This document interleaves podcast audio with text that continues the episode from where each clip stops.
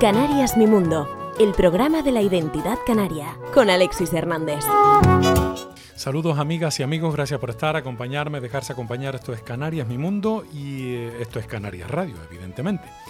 Vamos a adentrarnos hoy en el mundo de las matemáticas, de la enseñanza de las matemáticas, de los premios que se pueden recibir después de desarrollar un proyecto que las hace mucho más atractivas para los alumnos y las alumnas.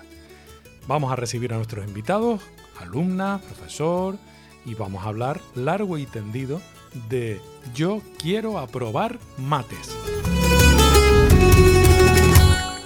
Hoy vamos a hablar, como les había adelantado, de matemáticas, aunque dicho así, parece que suena a poco, pero en realidad las posibilidades de las matemáticas, no por las propias matemáticas en sí, son, nunca mejor dicho, creo que infinitas, pero Además, si se conjuga con un poquito de imaginación, al final hacen que colectivos, que alumnos, alumnas, eh, institutos, eh, organizaciones educativas e incluso eh, algunas científicas de máximo peso mundial se puedan ver involucrados en proyectos que incluso, fíjense ustedes, terminan por ser premiados.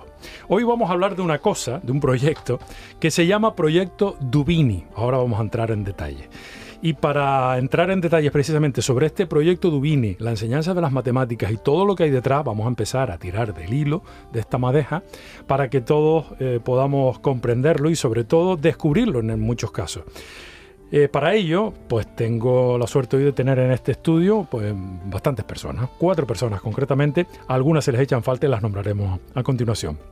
Están representados, por un lado, el Instituto de Enseñanza Secundaria de San Benito y también la conocidísima eh, Escuela de Formación de los Salesianos, que también es un instituto de, secundaria.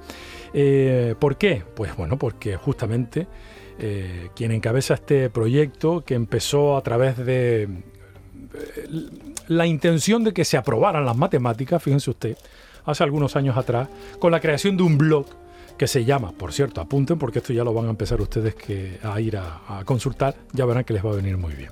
Yo quiero aprobar mates y detrás de, este proyecto hay un profesor de matemáticas y una profesora de matemáticas. Francisco Falcón. Está con nosotros Juan Francisco eh, Falcón, al que todos cariñosamente y con mucha confianza llamamos Juanfra. Buenas tardes, Juanfra. Bienvenido. Buenas tardes, ¿qué tal? ¿Cómo estás? Profesor de matemáticas del IE San Benito y que un día, en un ataque de locura por intentar echar una mano todavía más si cabe a los alumnos y alumnas de tu centro, decidiste armar este Yo quiero aprobar mates y a partir de ahí ahora vamos a, ir entrando en detalle. Sí, Yo quiero aprobar mates comienza realmente en los Salesianos, en, la cuesta. Yo trabajaba antes allí, ¿no? Con la compañera Merari. Con Merari, que hoy no puede estar con nosotros. Merari Afonso, la otra profesora. Sí, Merari. Y entonces planteamos la necesidad... Eh, junto con también otros profesores que habían allí, de que los resultados de matemáticas no acaban de ser buenos y teníamos que buscar alternativas donde el alumnado fuera más protagonista y donde al mismo tiempo, bueno, pues no solamente fuera eh, aprobar, ¿no? sino fuera aprender y disfrutar de las clases de matemáticas. Y de ahí fueron saliendo una serie de iniciativas con proyectos, con tutoriales de vídeo grabados por los propios chicos, las propias chicas y bueno, empezamos por un canal de YouTube y un blog y al final eso fue creciendo y, alcanzó una dimensión bastante más grande de la que nosotros esperábamos en resultados y en, y en material. Ahora vamos a entrar en detalle porque antes permíteme que salude a estas tres eh, magníficas estudiantes eh, de primero de bachillerato en este momento, cada uno me imagino que en distintas especialidades, pero eso es lo de menos. Tengo a mi izquierda a, Sahara, que es de IE San Benito. Hola, Sahara, muy buenas tardes. Tengo justo frente a mí a Iris, que también viene del IE San Benito. Buenas tardes. Buenas tardes. Sí, muévete el micro, no tengas ningún problema. Y también a mi derecha tengo a eh, Andrea, que viene de Salesiano, en este caso. ¿Cómo estás? Buenas tardes. Buenas tardes. Bueno, muchas gracias por estar aquí. Ustedes son tres miembros activos de este programa. Un programa eh, proyecto Dubini. Vamos a entrar en detalle. Dentro de todas las mm, ofertas eh, educativas eh, y de entretenimiento, porque también es entretenimiento, del Yo quiero aprobar mate que se pone en, marcha en, estos institutos, eh, hay un proyecto que tiene el nombre de una importante científica. Proyecto Dubini que justamente este pasado 12 de noviembre eh, en el Colegio Sagrados Corazones de Madrid, en la gala de entrega de los premios de la decimosexta edición del premio Espiral 2022, que organiza cada año la Asociación Espiral y que reconoce experiencias educativas más destacadas en el ámbito de la innovación y personalización del aprendizaje de España y Latinoamérica. Atención, porque decidieron darle el premio eh, precisamente eh, Peonza de Oro a este proyecto concretamente, un proyecto Dubini como la mejor experiencia educativa dentro de la categoría fusión de metodologías activas. Eh, cabe destacar que este blog al que hacemos referencia, el Yo Quiero Aprobar Mate, ya recibió este galardón en 2018, Peonza de Oro, precisamente por el, por el blog. Es decir, que ya la iniciativa apuntaba maneras, pero este año además con un resultado espectacular, creo yo, ¿no? porque es un reconocimiento eh, muy importante a este proyecto que lleva, como digo, el apellido, en este caso, de Alexandra Dubini, una doctora en biología molecular de la Universidad de Córdoba, a pesar de que es una reconocida científica francesa, y que se interesó también por el proyecto. Ustedes tiraron barro a la pared, Juanfra, y al final terminó coincidiendo. ¿En qué consiste exactamente este proyecto Dubini que a la misma Dubini eh, le llamó la atención y se apuntó al carro? Proyecto Dubini es un, eh, utiliza una metodología de aprendizaje de servicio donde el, fondo de ese servicio es medioambiental, ¿no? es el cuidado del planeta y un compromiso directo con no solo con el medio ambiente, sino una lucha activa contra, contra el cambio climático. Eh, vimos una, necesidad de buscar un tema o una, una idea que atraiga al alumnado. Esa idea que planteamos era la de, eh, bueno, mm, algo que realmente valiera la pena luchar y que fuera duradero y que fuera una necesidad real. Y esa necesidad real, en principio, que, que encontramos fue precisamente eh, el cuidado de nuestro planeta, ¿no? que es una, cosa que afecta directamente al alumnado. Eh, preparamos al alumnado hacia el futuro y si lo preparamos hacia el futuro, eh, ahora hay que luchar en este presente para que el futuro sea realmente lo, mejor posible, para que haya, futuro. ¿no? Y entonces pensamos en, dos cosas. Por un lado es una historia o una trama que fuera de ficción o de gamificación, que se llama ahora, que tuviera como eje un viaje en el tiempo eh, hacia el pasado, la historia de las matemáticas, recorriendo personajes tanto hombres como mujeres de la historia de las matemáticas, eh, en los que nos ayudaran a salvar el planeta con una serie de problemas de matemáticas para enlazarlo curricularmente. Pero por otro lado tenía que haber un referente, en este caso una referente, una mujer científica que, que, fuera muy comprometida con el medio ambiente. Entonces investigamos un poco y vimos un grupo de mujeres que trabajaban eh, por el cambio climático y, que han hecho muchas cosas. En concreto, Alexandra Dubini fue la elegida. Eh, de origen francés, pero habla muy bien español, o se defiende muy bien con el español porque trabaja en la Universidad de Córdoba, está casada con un cordobés. Y ella, bueno, pues es una persona, aparte que es una profesional increíble, vicepresidenta de la Asociación Internacional eh, Marie Curie, organiza, no para nunca. Y, bueno, ella ha estado en la Antártida, ella hace unos trabajos de, microalgas exquisitos, eh, muy profesionales, ha estado con estudios relacionados con la NASA y bueno, le escribimos, ¿no? Entonces dijo, queremos que ella sea nuestra referente, nuestra eh, referente para salvar el planeta, por decirlo así. Es la que nos va a lanzar los retos que después le proponíamos al alumnado. De hecho, cada episodio eh, propone una especie de viaje ¿no? por la historia de las matemáticas, con distintos retos y en las soluciones a esos retos es como una especie de llave que abre la puerta. Exacto, es como si fuera un escape room, ¿no? Cada tres eh, problemas en distintas etapas de la historia de las matemáticas que hemos nosotros creado en vídeo y demás, eh, permite acceder como al ordenador de Alexandra Dubini y ella previamente con nosotros se ha puesto de acuerdo para definir un reto, lo graba en vídeo en un momentito, nos lo manda y ese es el que ellos ponen, ellas ponen la clave en el eh, de esos resultados. La clave que han conseguido se han resolviendo problemas de matemáticas y entonces en ese momento ven qué, qué tenemos que hacer para evitar el futuro apocalíptico que, hemos planteado para, para, nuestro problema. Eh, a, Sara, mm, yo creo que tú en algún momento dijiste, ¿y esto qué tiene que ver con las matemáticas? ¿no? Supongo, tú y, prácticamente todos, entiendo, ¿no? Sí.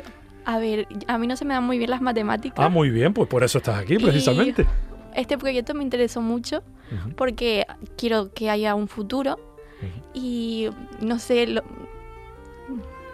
tenías que aportar tu granito Sí. de arena, ¿no? Aunque no te gustaran mucho las matemáticas, dijiste, oye, pues lo mismo, porque este proyecto empieza el año pasado, en el cuarto de la ESO, ¿no? Mm. Que es donde estaban ustedes tres el año pasado, ¿no? Exacto. En tu caso, eh, Andrea, ya que tienes el micro enfocado para ti, después voy contigo, Iris, no te preocupes.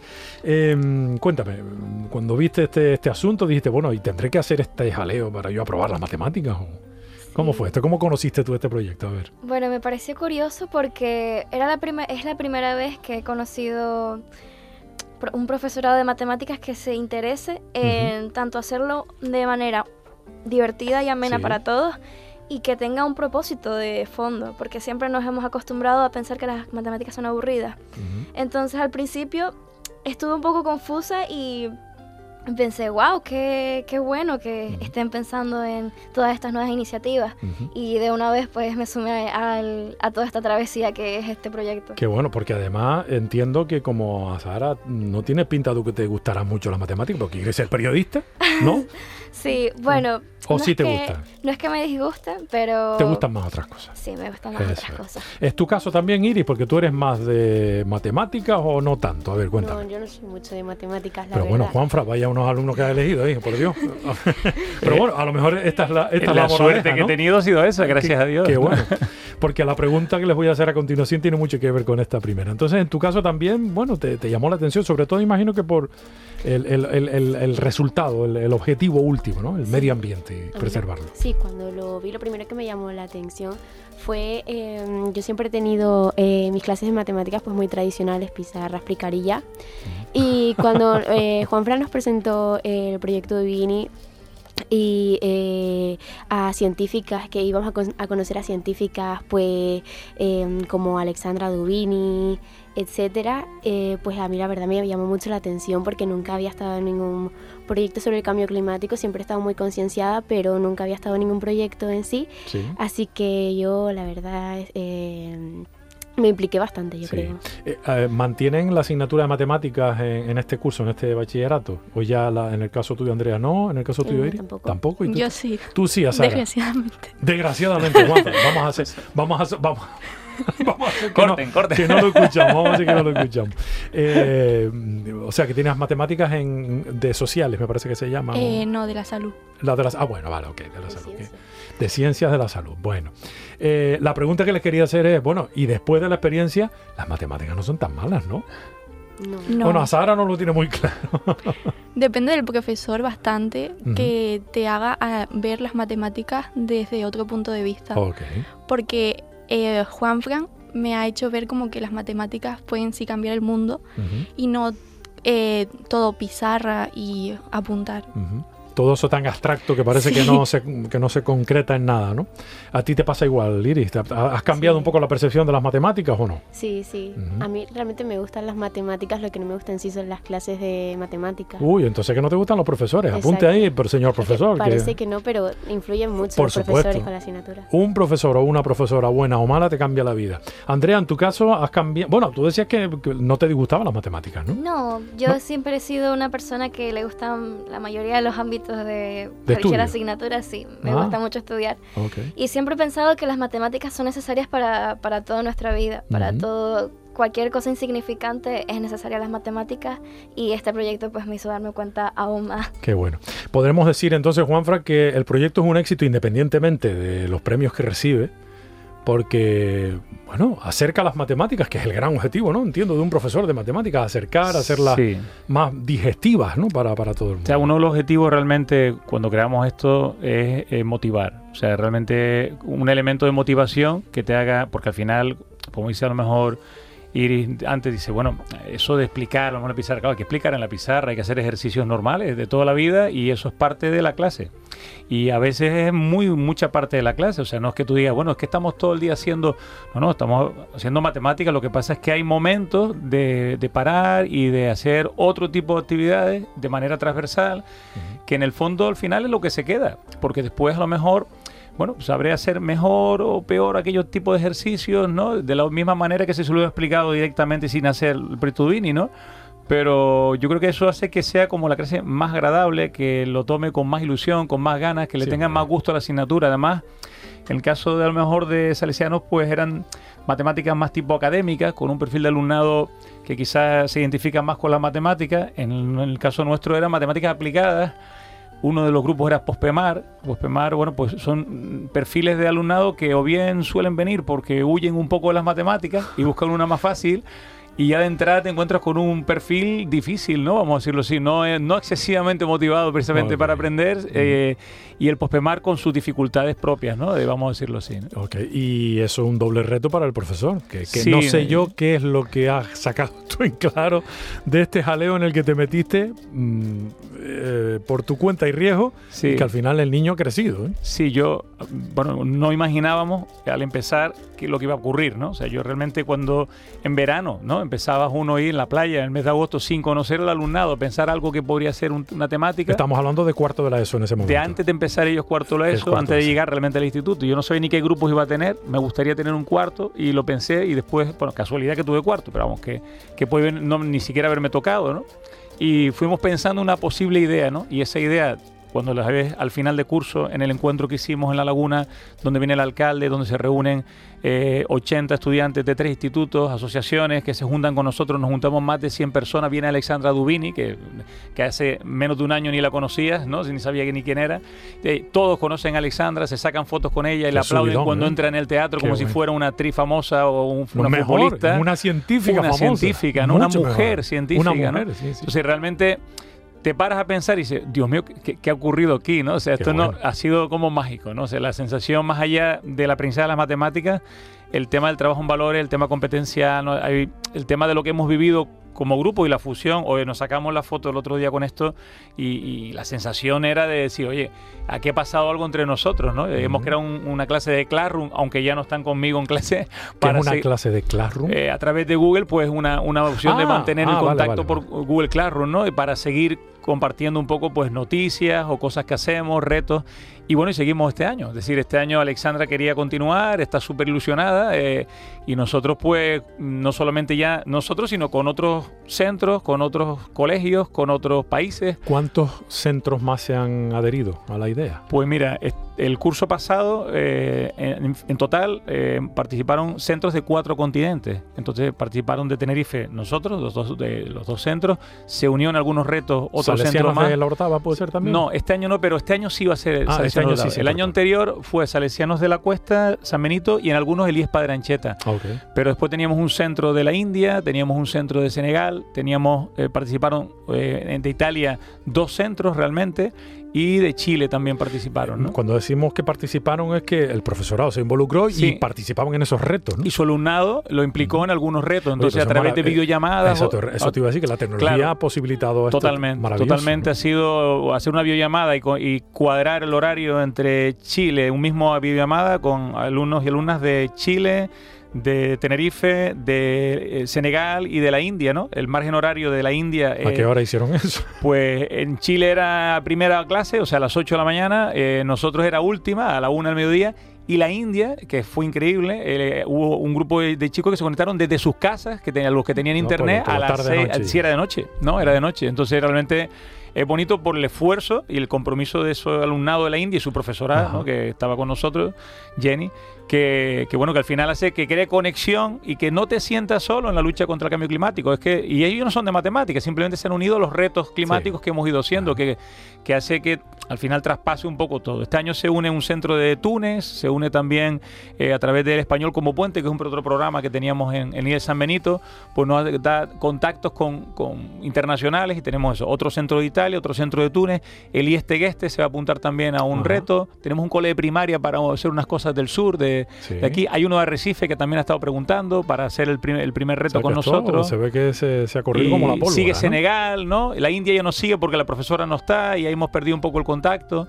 Pero bueno, y Chile está de vacaciones ahora porque está en otra época, pero eh, al final es como si tuviera eh, tuviéramos una asociación que no tiene nada que ver con lo escolar, en la que nos conectamos 10, 12 profesores de distintos países y, a nuestro alumnado lo, lo, metemos ahí. O sea, es como que, que traspasa lo que es la pared de la clase y ya, bueno, prepara sus clases, sus cosas, pero esto viene a ser como un super extra que asumimos con mucha ilusión por, por los frutos que da y por y por la conciencia que crea, ¿no? Al final, el testimonio que da a la hora de decir, oye, que tenemos que cuidar un planeta y esto es cosa de todos y que si estos chicos, estas chicas se comprometen de esta manera, aquí los políticos, por ejemplo, no pueden mirar para otro lado como ahora están en la COP27 sin tomar decisiones fuertes, vamos a decirlo así. Pues lo mismo tenían que haber conectado con ellos, ¿no? Ahora en la... Ojalá. Ojalá, te imaginas. Oye, una pregunta. A, eh, a, Sahara, ¿tú participaste en ese videoclip que vi yo de, que hicieron en el IES San Benito?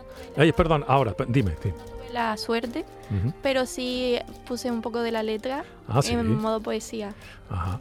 Porque fue un videoclip en el que también, eh, bueno, pues incentivaba a, ser consciente, sobre todo, ¿no? A tomar conciencia de que no hay un plan B o no hay un planeta B, como se, como se suele decir. Eh, importante, mm, asignatura transversal, matemáticas como una excusa y al mismo tiempo como un gran objetivo. Eh, la diversión, el aprendizaje. Así deberían ser, no Iris, prácticamente todas las asignaturas. Échate el micro para ti, enfócatelo.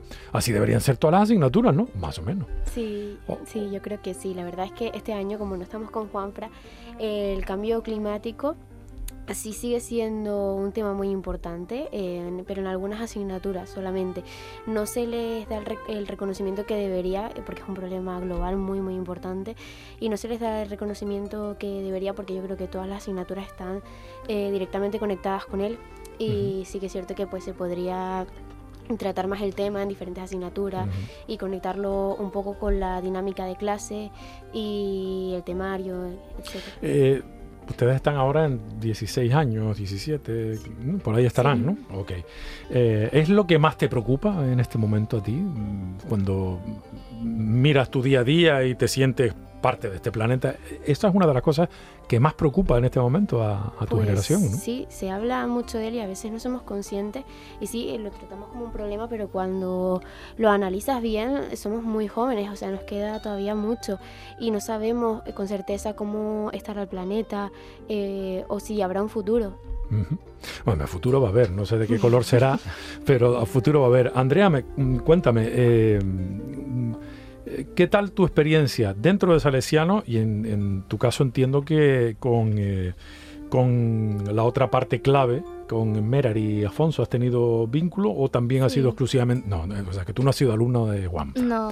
¿Qué tal Merari? Porque la pobre que hoy no puede estar con nosotros, le mandamos de aquí un beso y un, y un gran abrazo. Eh, ya tendremos oportunidad de coincidir con ella. Eh, Merari también se lo tomó en serio, por lo que veo, ¿no? Sí. Muy en serio, ¿no? Eh, así son más divertidas las asignaturas, ¿no? Qué pena que no, que no se pudiera hacer algo así con todas, ¿no crees tú? Sí, me parece que yo empecé en La Cuesta, en tercero de la ESO, y me gustó mucho la dinámica que tenían en cada una de las asignaturas, que fue algo que me fascinó en cuanto al método del instituto.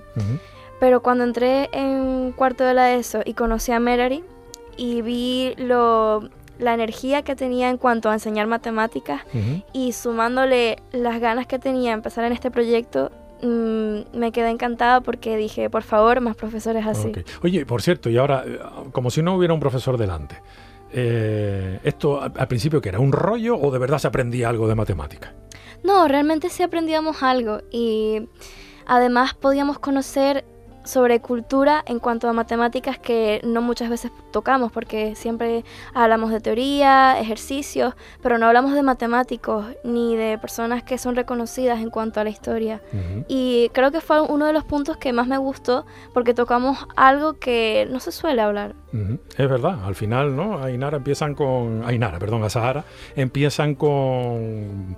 2 más 2 son 4 y los conjuntos A unidos con el conjunto B y no sé cuánto, pero en realidad Nunca te han costado la historia de las matemáticas, ¿no? Y de, dónde surgen y cómo los, primeros filósofos eran matemáticos y también eran los científicos y también eran los, eh, los, todos, porque en realidad eran las piezas claves, ¿no?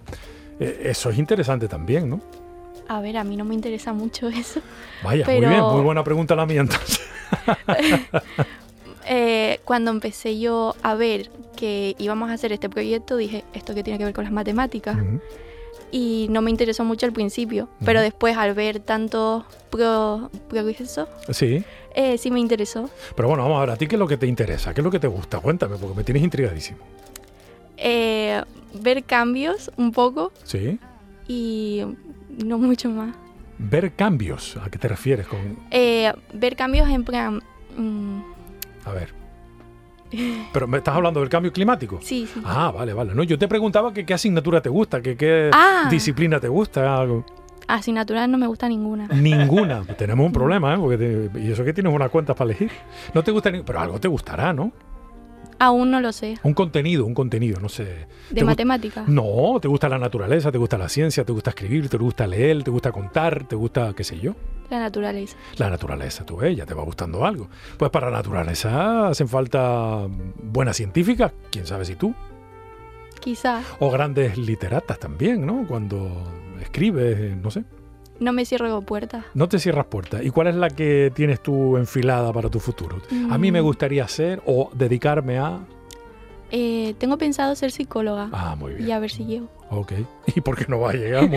No, Bueno, ya te adelanto una buena noticia para ti, según tu criterio. No tienes matemáticas en psicología, o sea que con eso puedes estar tranquila. Eh, ¿Te gusta psicología? Porque me imagino que te gusta ayudar a la gente. sí. Vale, bien, bien, bien. Y tienes pinta de ser muy receptiva, muy reflexiva y, y- y muy captadora, ¿no? De energías, ¿no? Me gusta dar ese... mm, o sea, me gusta que perciban eso de mí. Ah, pues se percibe, que ya, ya puedes estar tranquila, ya tienes un punto a tu favor, desde luego. Ahora bien, eh, lo que sí está claro es que la gran pregunta de las matemáticas, ¿para qué sirven, profe? ¿Para qué sirve esto? Profe. Eso le habrán preguntado a Juanfa, a Juanfran unas cuantas veces. Iris, en tu caso, ¿te ha quedado un poco más resuelto o todavía no lo tienes muy claro? ¿Para qué sirven las matemáticas según tú? A ver. A ver, sirve. Hay que hay un- eh, una globalidad, la verdad. Hay cosas que eh, te van a servir al día a día, porque las matemáticas están en todo, al igual que yo creo que parte de todas las asignaturas, todas tienen están conectadas unas con otras y eh, las matemáticas pues tiene que ver también con la historia, con la filosofía, mm, etcétera, y al igual que esas asignaturas con las matemáticas. Entonces hay que tener al menos una buena base en matemáticas. También hay otros temas que a lo mejor son un poco más eh, irrelevantes y pues no son tan son importantes pero quizás para una persona que no se quiere dedicar a eso eh, pues no pero en sí sí son muy importantes ¿Y tú a qué te quieres dedicar en un futuro? ¿Cómo te ves? Tenemos una psicóloga por aquí en potencia. a mí me interesa bastante la historia La historia. Bueno, pues la historia de las matemáticas es un fascículo importante. Pero bueno, la historia en general de la humanidad, entiendo. sí tengo Y mi favoritismo con épocas y etapas pero Dime sí. cuál es tu etapa favorita de la historia. pues a ver principalmente eh, la edad contemporánea Ajá. ¿Que va de cuándo a cuándo? la edad contemporánea Sí. del 1789 hasta actualmente Ah, o sea, Con la Revolución Revolución Francesa. Ve, ve, Sobre la marcha, le hemos puesto ya un positivo, ya está, estamos sumando para, para el examen. O sea, ¿te interesa saber lo que pasó con la humanidad cuando el hombre empezó a pensar de verdad? Sí, Ah. em, me centro más, pues a lo mejor en cómo se ha desarrollado la política, la Claro. economía, la sociedad, sobre todo Claro, también. En sí. Que, que no sé si es preocupante porque empezaron cortando cabezas, o sea que Sí. imagínate. así nos va, así nos va. Andrea, entonces una historiadora por un lado, tenemos una psicóloga por otro. eh, y bueno, ya de lo tuyo lo adelanté. Periodista, ¿no? Sí. ¿Por qué? ¿Porque te gusta contar historias o que te las cuenten? No, pues a mí siempre me ha gustado el ámbito de la comunicación. Ujú. Me parece que es una manera muy bonita y siempre he sido de las personas que tienen ese pensamiento de que vale más mil, de, eh, mil palabras que una acción. Entonces yo pienso que con la- las palabras, comunicarnos, saber hablar, puede- eh, podemos llegar a muchos lugares del mundo. Es más, este proyecto lo demuestra. Ujú. Y, siempre me ha gustado y siempre me han dicho que se me da bien, no sé. Hombre, hablas muy bien, eso está bien. No, No- no- hay- nada que- que objetar a ese respecto. Eh, cuéntame, ¿qué te gusta? ¿Escribir, hablar o con incluso tu imagen eh, contar la historia? Te estoy preguntando, ¿qué te gusta más? ¿La prensa escrita, la prensa hablada, que es la radio, o la prensa audiovisual en el que se mete la tele? Y todas las nuevas tecnologías. No me disgusta ninguna de las dos, me parece que cada, una tiene su chispa. ¿De las dos cuáles? escrita y... ¿Y radio? Sí, Ah, vale, me vale. parece que cada una tiene su chispa, pero sinceramente me gusta más el campo audiovisual. O sea, ¿te gusta que se te vea? Sí, Ah, me y- gusta... Y contar con imágenes. Sí, porque pienso que la imagen... eh, Vale más que mil que palabras. vale por mi palabra. O sea, mil palabras valen más que una acción, según ella, y mm, eh, una imagen más que mil palabras. Podemos Sí. hacer un problema matemático. Ya, ya, ya, directamente, sí, señor. Bueno, estupendo. ¿Y Juanfra, tú qué quieres ser de mayor, Juanfra? Bueno, de mayor la verdad que todavía tengo muchos sueños, sí. Pero vamos, que... Ah, pero en serio, ¿tienes previsto, tienes algún proyecto no, no, interesante? yo es que, vamos, sí, yo soy yo, yo tengo un corazón de letras, como siempre digo, ¿no? Es que te iba a decir, tienes pinta de que lo mismo te planteas sí, escribir. Sí, sí, a mí me gusta, bueno, escribir no sé, pero sí me soy más, o sea, mi manera de pensar y de hacer siempre ha sido más de, de letras y más emocional que a veces la matemática. Me costó la facultad, me costó la facultad. ¿eh? Y Yo, yo no se lo digo a ellos mucho porque Te costó aprobar. queda mal decir que el de sí. matemáticas no es muy de ¿Pero por qué- matemáticas. ¿Por qué, pero- estudiaste matemáticas? Uf, pues eso fue porque se me daba bien en el instituto, vamos a decirlo así. Y entonces, sí, se me da bien, pero yo quería ser como ella, periodista, sí, sí. Pero está- está- están a tiempo, ¿eh? Estamos, por eso digo que siempre estoy a tiempo, sí, sí. Están a tiempo. Lo que pasa es que tuve una experiencia mala, eh, lo que pasa a veces con los profes, ¿no? Cuando los tienes de, en los institutos, ¿no? Con lo de los libros obligados, ¿no? Entonces yo vi una, un el trauma... Lazarillo de Tormes, que Tal para cual, el. Quijote en mi caso. Y mira que el Quijote es precioso, pero claro, fue un trauma. Y ese trauma fue el que al final me hizo derivarme a lo que ahora me dedico y además intento ser lo mejor posible. Pero siempre ha habido algo en mí muy de letras, ¿no? Muy de... Yo tengo un corazón muy de letras, muy de letras, sí, sí. Pues hace falta mucha letra para explicar las matemáticas. Sí, mucha X, mucha Y. para entusiasmar, porque cuando uno empieza a leer sobre cómo... Pero ¿a quién se le ocurrió eso de poner una Sí. rayita y que fuera un uno? Y, en fin, ese tipo de preguntas que parecen estúpidas. Oye, ¿a quién se le ocurrió lo del cero? ¿Y a quién se le ocurrió los números negativos? ¿Eso qué quiere decir? Y, eh, de verdad que detrás hay una historia maravillosa, ¿no? Eh, bueno, te voy a contar yo, porque el profesor eres tú, lo que pasa es que es uno de mis hobbies. Por eso, es lo, por, por lo- por eso lo comento, ¿no? Eh, quiero decirles que cada vez que una persona ha estado en este estudio, esto es verdad lo que les voy a decir, además tengo ejemplo, eh, y ha dicho, yo, mm, a mí me gustaría, lo hace al final, ¿eh? que lo sepan. Así, en esa misma silla donde está ahora Juanfran, profesor de matemática, una estudiante de otra, asigna- de otra carrera, que no recuerdo la que era, decidió ser periodista. No por mí, ¿eh? sino porque descubrió el mundo. En serio, ¿eh? Bueno, de hecho, mm, bueno, sí, yo creo que no es fácil, digo su nombre. Se llama Sofía Ramos y está ejerciendo de periodista. y es una, es una fuera de serie, una crack.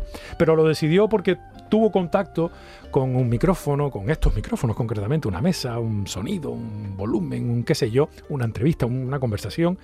Y por eso me parece que proyectos como el proyecto Dubini son fundamentales, porque eh, a lo mejor no te gustan mucho las matemáticas, pero de repente, de repente, a lo mejor descubres que sí, o que te gusta una parte de las matemáticas, no sé, la geometría o la estadística, yo qué sé. Te pone, porque además he visto que los contenidos de los retos que se proponen son diversos, evidentemente, para, me imagino que ajustarlos al currículo. ¿no? Eh, lo importante es que cuando uno tiene experiencias mm, interesantes, distintas, descubre vocaciones. No sé si a ustedes les ha pasado que han descubierto algo como, oye, no es que me vaya a dedicar, pero oye, esto me pareció interesante. A lo mejor el método. Quién sabe si algún día ustedes son profesores y se inventan una especie de proyecto Dubini o como se quiera llamar, no, Magallanes, me da lo mismo, ¿no? ¿Han descubierto algo interesante eh, por el proyecto? De mire, que te veo con ganas de coger el micro. Habla, habla. Siéntete libre. Yo sí, la verdad. Antes yo, eh, cuando a lo mejor tenía 14 años por ahí, hace dos años nada más, Sí. pensaba en historia y es que no me gustaba nada. Y a día No de me lo digas, ¿en no, serio? no, no. La parte que di en segundo y en primero era eso, eh, sigue sin gustarme nada. Pero, pero es que influye mucho el método, porque todo es importante, pero el método tiene mucho que ver y hasta que no llegué a tercero de la ESO y tuve más implicación y dije, esto es muy importante, pues y me interesé de verdad, pues no, no me gustaba nada. Así Ujú. que la De todas maneras, para tu tranquilidad, te diré que con 15, 16, 17 años, a casi nadie le gusta casi nada. ¿no? Estamos en ese momento de decir, a no ser que tengas una vocación como muy clara, que diga, pues yo quiero ser psicóloga, porque sí, o yo quiero ser periodista, o yo quiero ser historiadora. Que no sé qué tipo de historiadora, si de esas que investigan, investigan, o de las que escriben novelas históricas, o cómo. A mí me gustaría dar clase y poder... Ah, tú eres también- profesora entonces. Ah, vale, vale, vale. Sí, sí, porque además cuando hablas muy didáctica, entonces mm, se te va y te vas te vas a aburrir de inventarte métodos de este tipo para descubrir a la gente la historia, ¿no? Digo yo. ¿Y dentro de la historia hay un especial interés en la historia del arte, por ejemplo, o no? Pues sí, yo pinto y eh, me- ¿Ah, a sí? sí, me interesa mucho también. Me gustan muchos pintores, la historia en sí también, así un poco el chisme histórico. El chisme, ¿sabes qué? Eso es muy- Hay, hay libros escritos con, con chismología de historia, ¿no? Qué maravilla, sí, señor.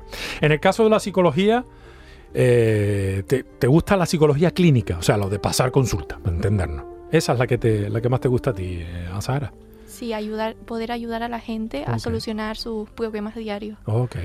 Yo me he dicho así, ya tiene que tener una lista de espera de gente esperando, ¿no? Eso. O sea que te, te- no- y y no te afecta lo- los problemas. O sea que tú eres de, esa, de esas alumnas a las que sus compañeras y compañeros en el momento del recreo le cuentan sus cosas. Sí, soy como la psicóloga del grupo. Ah, pues mira, ya vas apuntando maneras, porque lo más importante para ser una buena psicóloga, ¿qué crees tú que es? Eh, poder escuchar a los demás sin que te afecte su- sus cosas. Ok, mm, la clave es eso, escuchar, ¿no? Yo creo que por eso ¿eh? tenemos dos orejas y una boca, para hablar la mitad nada más, ¿no? Juanfra, eh, enseñar matemáticas es un lujo, creo yo, ¿no? Sobre todo si eres un tipo dinámico, un tipo con inventiva, que creo que es tu caso, creativo. Entiendo, no la conozco personalmente, pero se deduce, y a las pruebas me remito, que también Merari es, eh, es de ese perfil, ¿no? Eh, pero no cabe duda de que enseñar una asignatura tan abstracta es complicado y sobre todo a unas edades a las que la abstracción, nunca mejor dicho, no está nada clara, ¿no? Mm. Es un reto enseñar matemáticas en realidad, ¿no? Sí, yo creo que eh, tradicionalmente nunca ha sido la asignatura más, más querida, ¿no? O sea, ha sido, yo creo que un poco por, por traición, posiblemente, ¿no? Pero yo creo que la matemática, a medida que la vas conociendo, vas descubriendo la belleza que hay detrás, ¿no? Y a veces se nos olvida. Yo creo que eso, eh, cuando te centras mucho en la abstracción, que también tiene su belleza, ¿no? El razonamiento lógico, eh, la perfección de, en sí de las matemáticas, ¿no?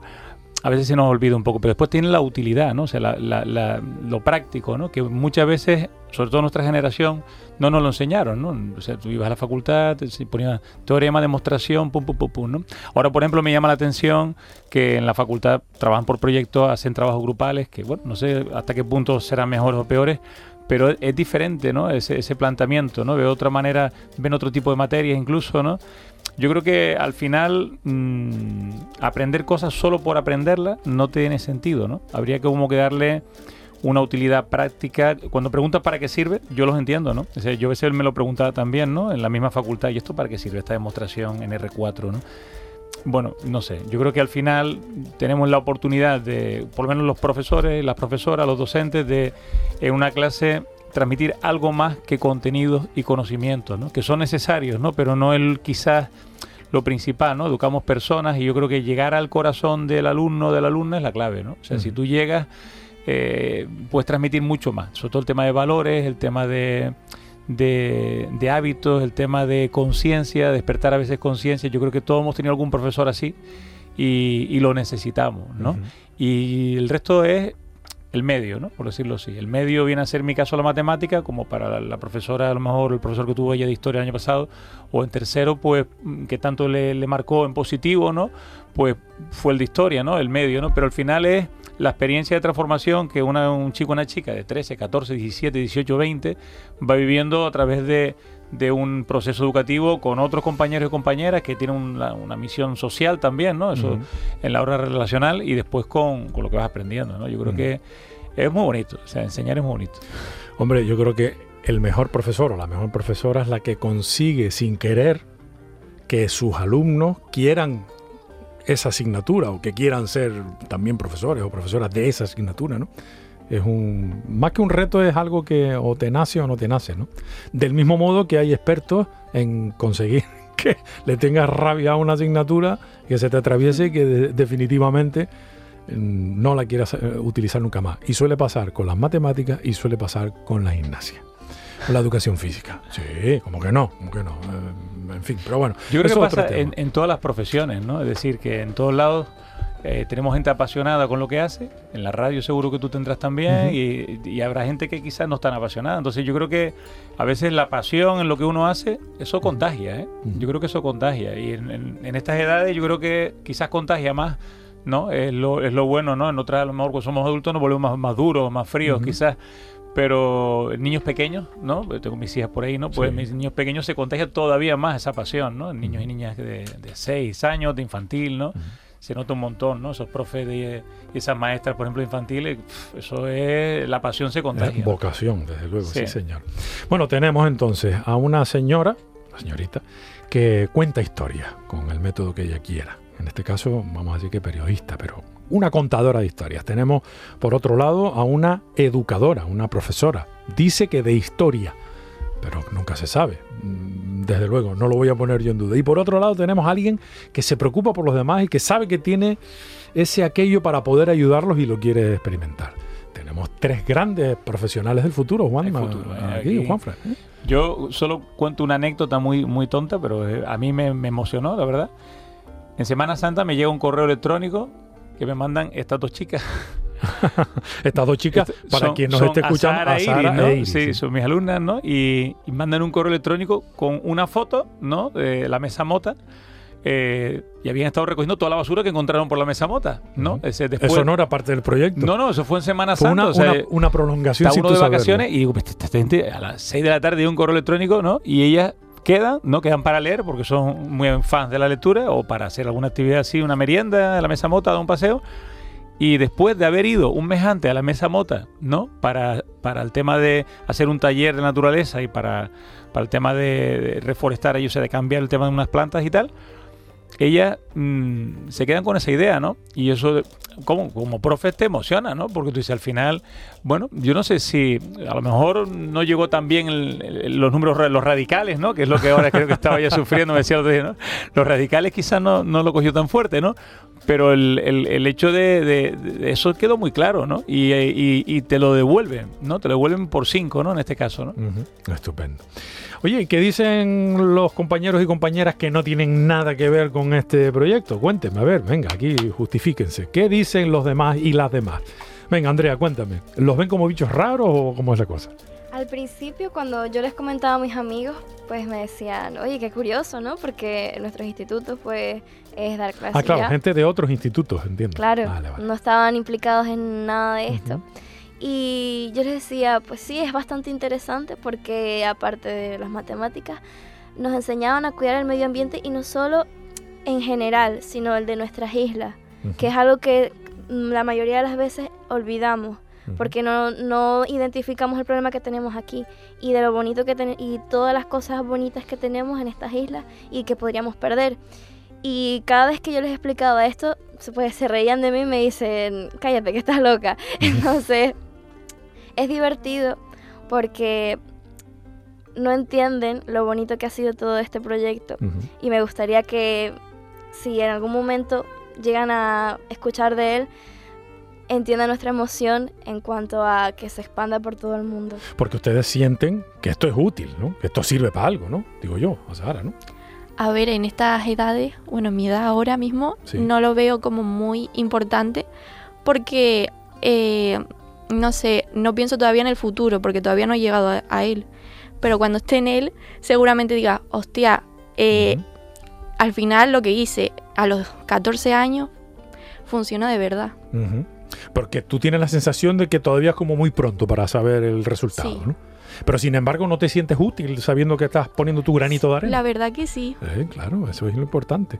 A lo mejor dejamos un mundo maravilloso para los que estén cuando ya nosotros no estemos. Sobre todo Juanfre y yo, ustedes tienen más recorrido por lo que se ve, ¿no? Eso es importante. Y en tu caso, eh, Iris, eh, ¿tienes la sensación de que es útil esto que has hecho y que de verdad aporta? Entiendo que sí, porque si no, no te hubieras puesto a recoger papeles en, en la mesa mota con, con- con tu amiga, ¿no? Pues yo creo que sí, la verdad. Eh, a ver, eh, bastante... Cuando eh, terminó el curso, Sí. Yo me puse a pensar en todo lo que habíamos hecho y es que parece que no porque pasó volando, pero hicimos un montón de cosas. A ver, cuéntame, así que te vengan a la memoria que... Pues fuimos a la playa a Ujú. recoger basura. Hay y- fotos, todo esto está Sí, documentado, sí, que lo sí, sí. sepan, ¿eh? Hicimos una canción, ma- mandamos un manifiesto a la OTAN, Sí. a la ONU. A la ONU, la a la ONU. ONU, a la ONU, la OTAN. Sí, la OTAN es la que está con Sí, las sí, peleas sí, ahora. es la otra. A la ONU. eh, A la UNESCO, en a la este UNESCO, caso, verdad. Perdón. Bueno, pero depende, ¿no? A la UNESCO. lado. Ujú. Mm, A la UNESCO. Eh, también hicimos pues la canción, fuimos también a la mesa monta a recoger eh, basura y también hicimos ahí unos talleres sobre las plantas y todo. Oye, decoraron el instituto porque yo, yo tuve un café ahí con Juan Fran y aquello tenía patas arriba, ¿no? De- de- Sí, sí, sí. eh, bueno, Sí, pero el instituto yo, yo creo que siempre ha, ha tenido esa... se apunta a cualquier fiesta, ¿no? eso es bueno, eso es bueno. Esto es bonito porque siempre han tenido, yo llegué el año pasado realmente, ¿no? Pero hay allí pues una especie de metro, ¿no? Creo que fue lo que tuviste allí, Sí, sí. donde ves cuánto tardas caminando de un lado a otro y hay un grupo de, de profes, especialmente uno que se llama Santi, de educación física, bueno, no criticabas antes, pero educación física es muy No, buena. hombre, que no, hombre, yo no y critico. que dinamiza mucho el tema de, de la sostenibilidad. Entonces realmente lleva tiempo haciendo muchas actividades y esto ha sido como un encaje dentro de un proyecto quizás yo creo que más grande de centro que llevan trabajando unos años ellos. Eh, ¿Y los compañeros de otros cursos, de, de la otra clase, incluso dentro de la misma clase? eh, pues imagino que no todos se implicarían de la misma manera, ¿no? A los que esto de, "Ah, esta no me interesa porque yo prefiero más el TikTok, eh, a esa gente. Sí, Eh, ¿qué, qué, qué reacción, qué, qué sensación? ¿Que los pudiste convencer? ¿No? ¿No te interesaba? Cuéntame. Mm, yo creo que mucho no les pude convencer yo, pero mi amiga sí, Iris. Tu amiga Iris, ¿sí? Porque cuando ella eh, habla de Sí. este tema, hace que todo el mundo se interese inmediatamente. Hasta tú. Sí. y eso es lo bonito. Ah, ok. O sea, Iris, eres una educadora, ¿ves? Te lo decía yo, ¿no? Bueno, también hay todo tipo de personas en el mundo y algunas que pues se impresionaron más, muchas incluso de otras clases, eh, que porque yo en mi clase habíamos personas de aplicadas y académicas, Sí. incluso las personas académicas también se involucraron en, el- en la canción, en el videoclip y eso, y otras pues que no, no, no lo terminaron de convencer. Ok, bueno, pero es que es así, esto es en general todo, ¿no? Sin ningún problema. Y en el caso tuyo, Andrea, eh, los de tu propia clase o de la clase de al lado más que de otros institutos, ¿qué tal? ¿Cómo, cómo vieron? ¿Cómo les interesaba, no? ¿O hubo gente que dijo, ah, esto es un rollo? ¿O Bueno. que dijo, maravilloso? Justamente mi clase era la de cuarto de la ESO científico. O sea que ahí Entonces- no había, ahí no había queja. Entonces éramos los que más estábamos relacionados en cuanto a toda esta temática. Entonces era para nosotros era como más fácil porque nuestro temario y todo lo relacionado era en base a eso. Es más, en biología también hicimos varios proyectos de reciclaje en donde nosotros vaciamos las basuras, recogíamos todo y estábamos mucho más implicados. Pero igualmente en la parte de mm, humanidades Sí. ellos aportaron su granito de arena, por ejemplo, en cuanto a las entrevistas que estuvimos con Alexandro Dovini, las personas que se encargaban de hablar eran ellos, intentábamos que cada uno participara a su modo y que consiguieran, pues, apoyar a la causa de la mejor manera que ellos supieran. ¿Cómo es Dubini? Dovini, pues, es una persona bastante simpática. Bueno, Alexandra, vamos a decir, no por el apellido. Alexandro Dovini creo que es una persona bastante simpática, Sí. que emana pasión a, eh, a lo que hace. Ajá. es, mm, te contagia desde el momento uno de implicarte a lo que ella quiere lograr. Y me parece algo que muy pocas personas pueden lograr y que es algo que se tiene que tomar mucho en cuenta. Ok. A Sara, ¿a ti qué te pareció Dubini? ¿Qué te pareció? ¿La, la pudiste conocer? Más o Me menos? parece muy interesante. Eh, conocer en persona no pude, Ajá. pero ver a una mujer científica con tantos hombres que hay y en, metida en este mundo, eh, me parece increíble todo lo que está haciendo para un cambio pronto. Ok. O sea que también tienes un compromiso feminista de Sí. raíz. Me parece fantástico eso, ¿eh? Sí, sí, sí. ¿Y, y es posible que a Iris se le despertara alguna pasión conociendo? ¿Tú sí la conociste Sí, sí, personalmente?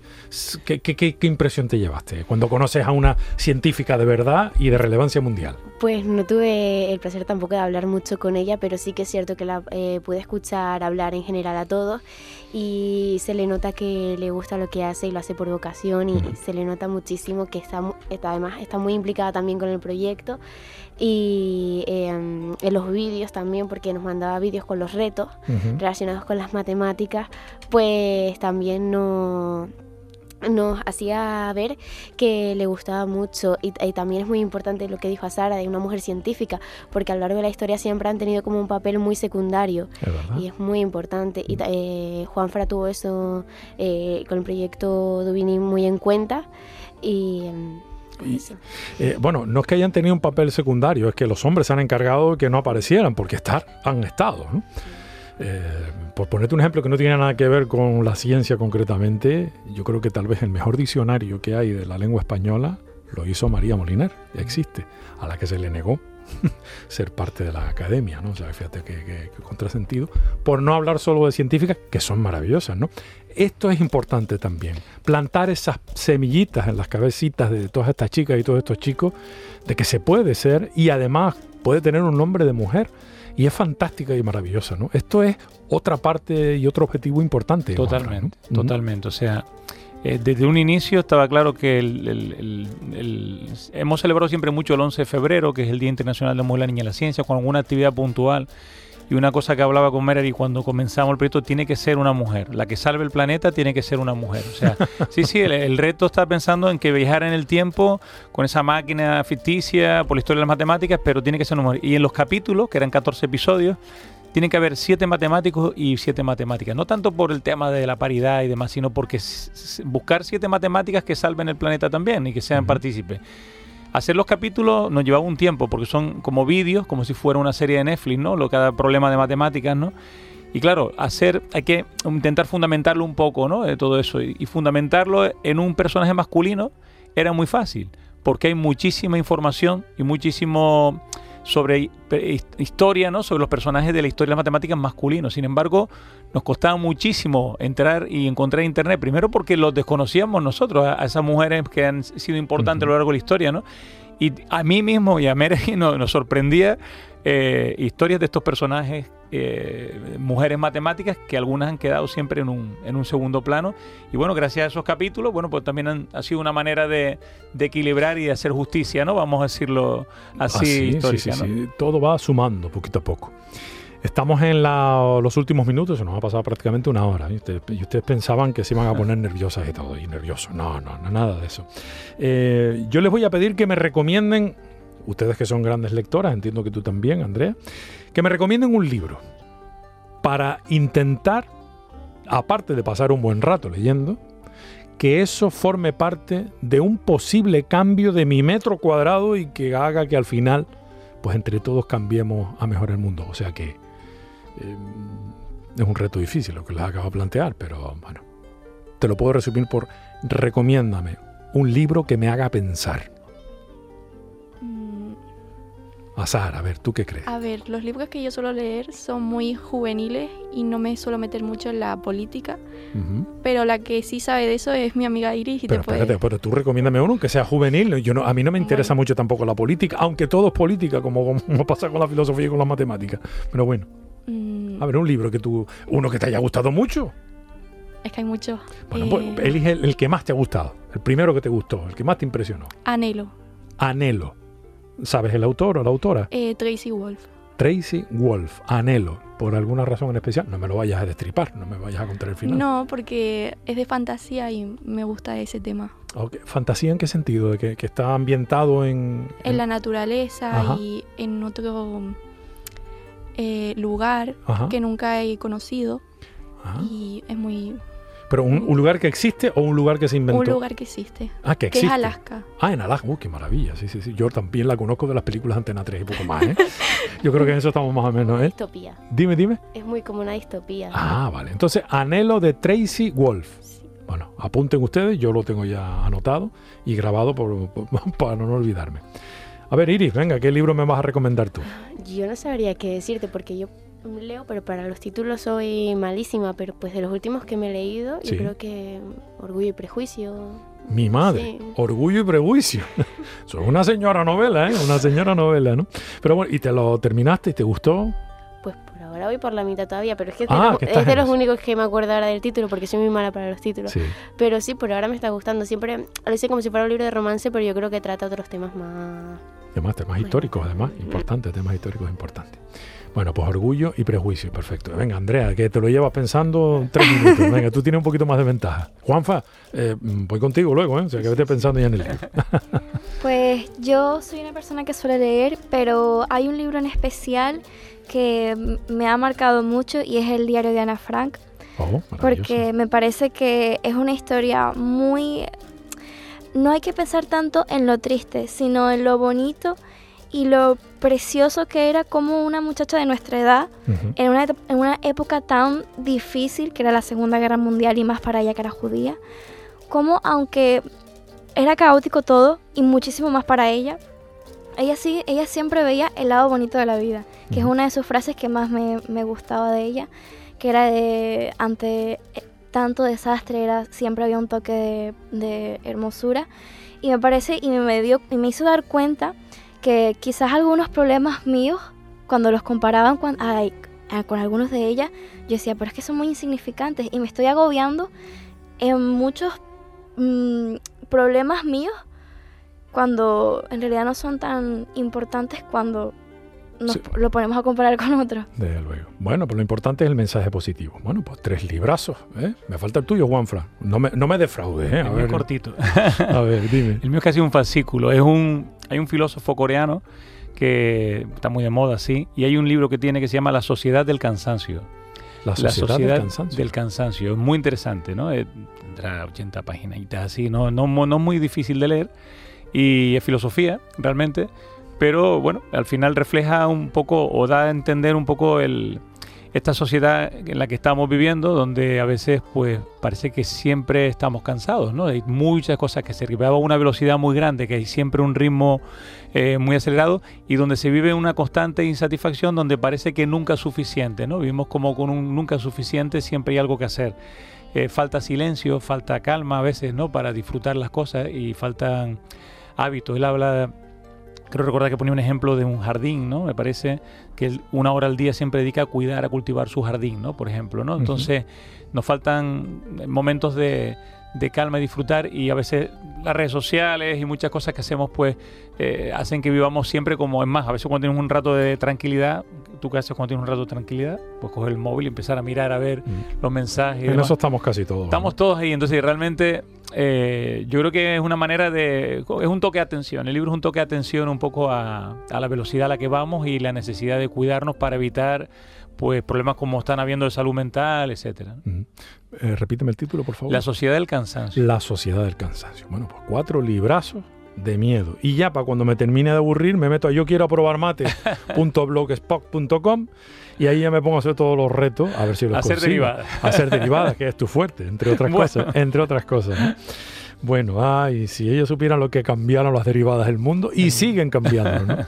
Eh, gracias, de verdad, por, por el, el proyecto. Enhorabuena por este nuevo reconocimiento, Premio Espiral 2022 en la decimosexta edición, en la categoría de fusión metodología. Enhorabuena. Gracias. Y mm, desde luego, gracias por eh, esta energía que transmiten, la implicación. Esa es la diferencia entre estar involucrado y estar comprometido. Yo creo que ustedes están comprometidos, que es como le pasa al pobrecito cerdo en un plato en el que hay bacon y huevo.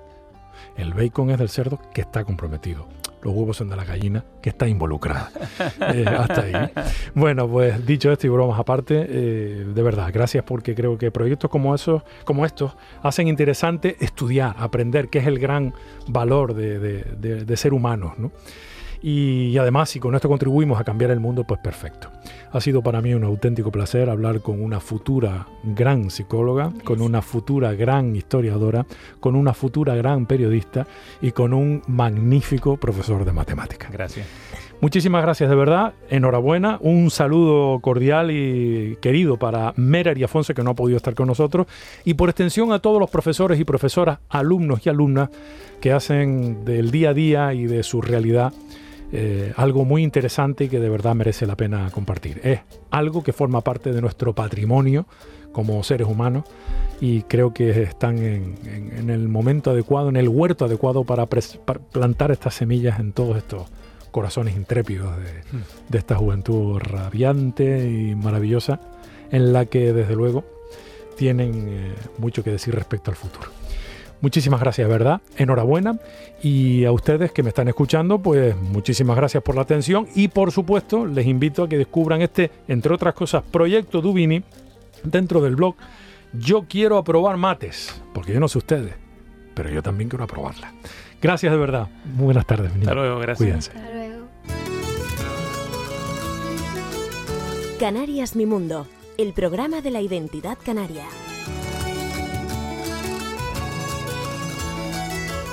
Hasta aquí nuestro programa de hoy. Espero que hayas disfrutado. Enhorabuena a los que han hecho posible este proyecto y sobre todo felicidades por el reconocimiento.